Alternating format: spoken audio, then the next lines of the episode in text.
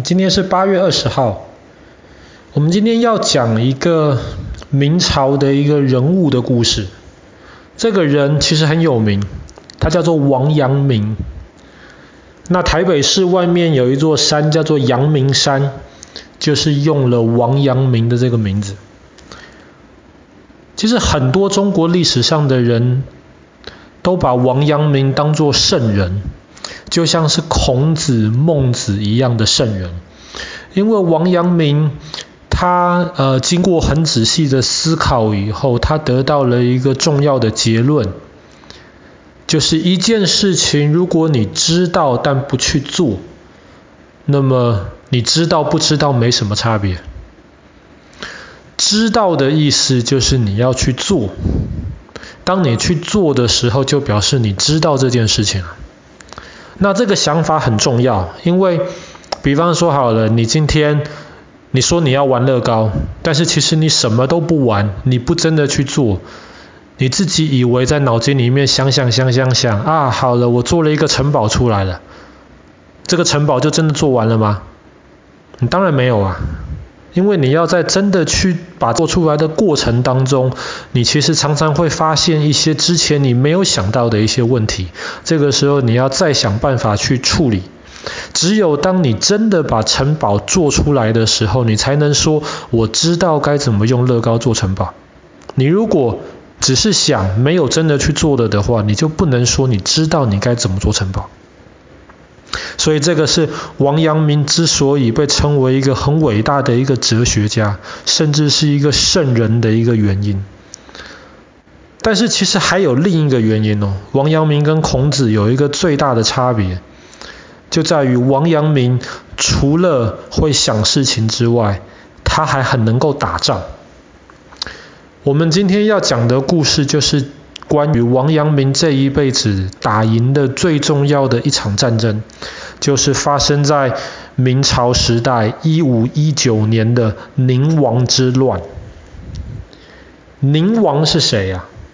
在明朝的那个时候，皇帝就会把他的一些亲戚分成什么王啊、什么王啊，这些王他们平常会。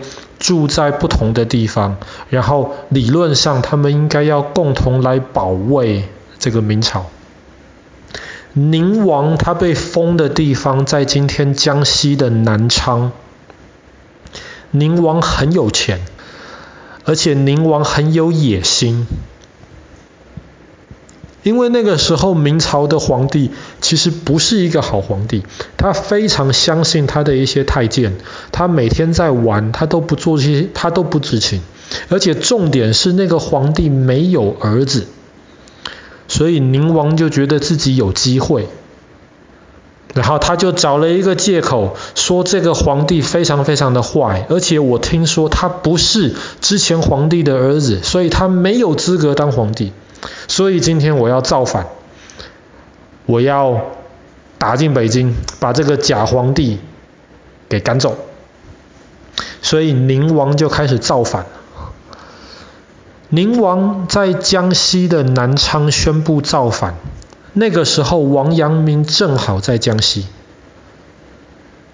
那听到了宁王造反的消息，哇，周围的人都很担心呐。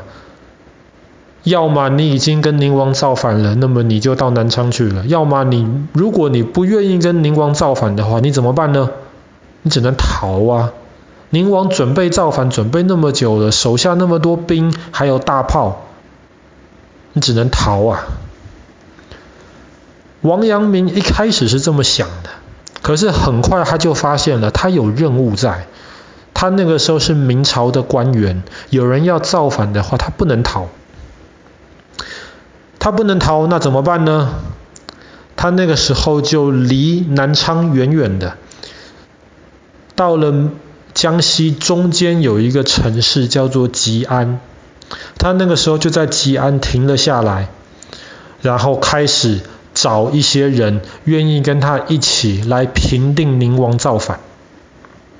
一开始大家逃，但是发现到了吉安那边，哎。有一个人出来主持这个局面，大家就开始慢慢不逃了，就聚集在王阳明的旁边。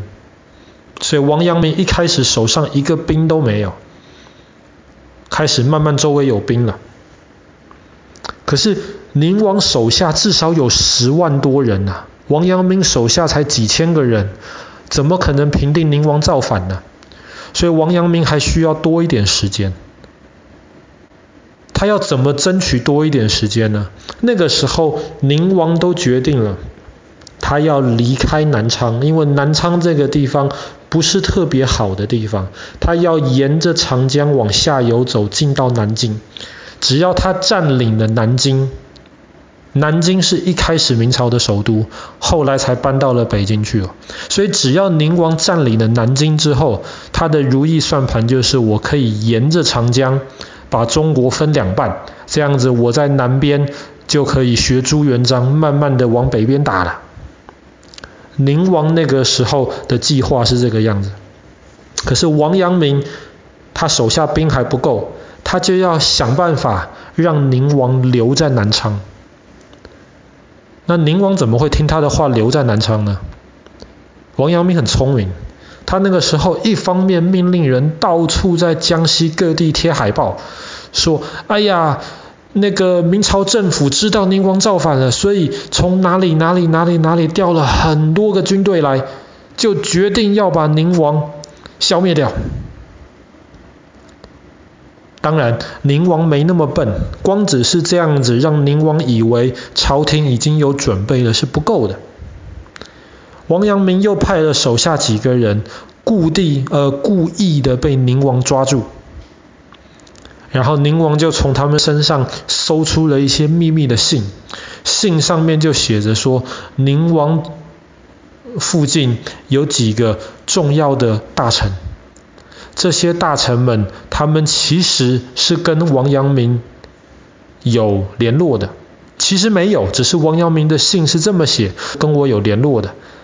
那你们做的很好，你们现在要做的事情就是赶快劝宁王进到南京去，不要留在南昌。宁王看到了这些信之后，他本来不相信那两个大臣是跟王阳明是。一起有合作的，可是没想到这个时候这两个大臣进来了，劝宁王赶快离开南昌，进攻南京。宁王刚刚才看到这封信，现在这两个大臣又这么讲，宁王这个时候就相信这两个大臣其实是跟王阳明合作的。当然事实上不是，只是王阳明就成功骗到了宁王。就这样子，王阳明争取到了十天的时间。十天之后，宁王终于发现自己上当了，手下的这两个大臣完完全全是为自己好，没有跟王阳明合作。可是已经来不及了，王阳明手上已经有了好几万个军队，这个不下去了，就决定全军进攻南京。可是还没有打到南京，南京外面有一个城市，宁王一直打不下来。这个城市的防守非常非常坚固。王阳明的手下就劝他说：“我们现在也有这些军队了，我们应该赶快到宁王的后面去打他。这样子，那个城市里面的人防守，我们从外面去打宁王的军队。”可是王阳明说：“不，我们这个时候那个城市还可以守。”我们应该要做的事情是绕到宁王的老家南昌去，把南昌打下来。哇！结果听到南昌快要被打下来了，宁王非常非常担心呐、前面这个城市打不下来，后面这个老家又要被王阳明给攻掉了，那怎么办？宁王就选择了撤退。其实那个时候，如果宁王不要撤退下来，然后打进南京，搞不好还有一点机会。但是宁王选择撤退了。当他撤退回南昌的时候，发现王阳王阳明的军队已经全部等在那边。等在那边，宁王就决定要进攻。一进攻没多久，发现王阳明的部队怎么一直撤退，一直撤退，一直撤退。宁王好开心呐！听说你这个王阳明很有名，可是你的部队原来这么不能打。当然，这些撤退只是陷阱而已。王阳明的部队一方面撤退。另一方面，他又派了另一支部队偷偷的绕到宁王的背后，当宁王发现自己后面忽然出现了敌人之后，前面本来撤退的王阳明军队也不撤退了，就回来前后一起进攻，而且不只是前后，左边右边森林里面都出现了王阳明的军队。宁王打不赢啊，打不赢了，路上待不住了，没有地方了，怎么办呢？他就逃到了湖上去。江西有一个很大的湖，叫做鄱阳湖。逃到了鄱阳湖上面去。逃到上面之后呢，他就用大炮去努力轰在岸上王阳明的那一些部队，大炮就蹦蹦蹦蹦蹦一直打，打了很久，宁王想说，哎，对方都没有反击呀，那么应该是把王阳明的部队打跑了吧。可是就在这个时候，王阳明的部队忽然又发了几枚大炮过来，正好把宁王坐的那艘船旁边的那艘军舰给打沉了。宁王吓了一大跳。为什么你有大炮，你却一直不发炮嘞？原来王阳明在一直等，他要等到他确定宁王的船在哪里的时候，他才发炮打。所以宁王又第二次打输了。第二次打输没有办法，他就得离岸远远的跑到了鄱阳湖中间。可是那个时候晚上风浪大，床摇摇晃晃，睡不着怎么办？他就下令把手下的人把那些船全部都连起来，这样子船就平了。像我们前几天去划船的时候，我们把两艘船连起来一样。连起来了，王阳明就做了一件事情，在《三国演义》里面很有名的，就是用火来烧那些船。那个时候船是木头做的，然后又连起来了，只要烧了一烧，其他的船就全部被烧起来。就这样子，在一五一九年的今天八月二十号，宁王被抓住了。宁王叛乱，就这样子被原来手上一个兵都没有的王阳明给平定了。宁王其实总共叛乱了一个半月而已，就这样子被王阳明平定。你说王阳明是不是一个非常非常厉害的一个人物？手下从一个兵都没有，到一个半月之后，把一个造反的一个王爷给解决掉。好了，我们今天的故事就讲到这边。发生在一五一九年的今天八月二十号，王阳明平定了宁王之乱。